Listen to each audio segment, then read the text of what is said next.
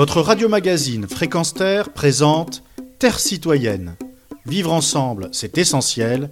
Une chronique animée par Pierre Guelf.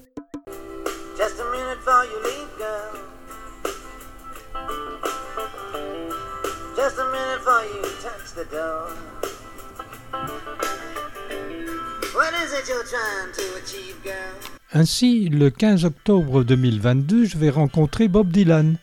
Du moins, sauf conférence de presse miraculeuse, lui sera sur scène et moi dans la salle. D'ici là, je prépare déjà ce moment avec celui qui marqua mon militantisme pacifiste il y a plus d'un demi-siècle. Je lis son autobiographie, chronique, parue chez Folio, et je réécoute ses chansons. Il n'y avait rien d'aimable ni d'accommodant dans les chansons que je chantais, écrit-il. Rien de sympa, rien de doucereux. Ah, on peut le dire, ça n'était pas commercial. Les folk songs, pour moi, ce n'était pas du divertissement.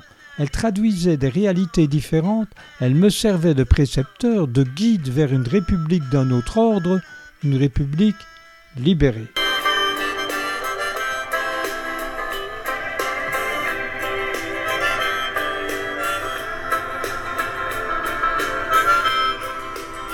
Comment se dessina le destin de Bob Dylan en ce début des années 60 Il y répondit du fond de Gaslight, une boîte où il interprétait des sets de 20 minutes dans une salle bondée et enfumée. Un mur plein, sans promesse, sans menace non plus, du blabla, sans aucune garantie, pas même celle que la vie n'est pas une vaste plaisanterie.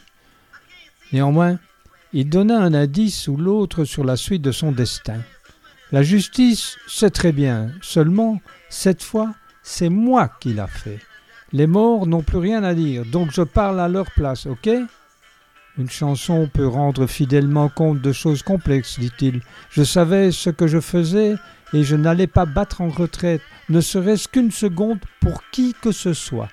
J'ai essayé d'expliquer que je n'étais pas, à mon sens, un chanteur engagé, en revanche, j'écoutais très souvent des chants de révolte, et cela me touchait vraiment.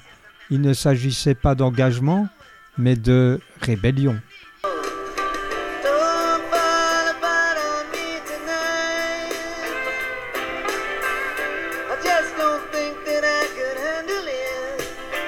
Don't tout changea, voire bascula même, lorsqu'il lut cette formule. Je est un autre. Ainsi, après son premier album, quelques rapaces de show business tournèrent autour de celui qu'il pressentait comme une future star, au point de lui recommander de dénoncer son contrat signé avec John Hammond. La réplique de Bob Dylan fut cinglante. On m'aurait donné une fortune que ça n'aurait rien changé. Hammond avait cru en moi et l'avait prouvé par des actes.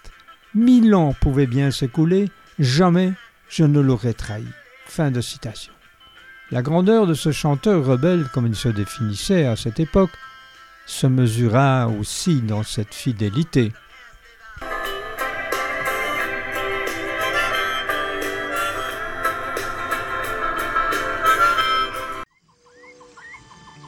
Retrouvez et podcastez cette chronique sur notre site fréquenceterre.com.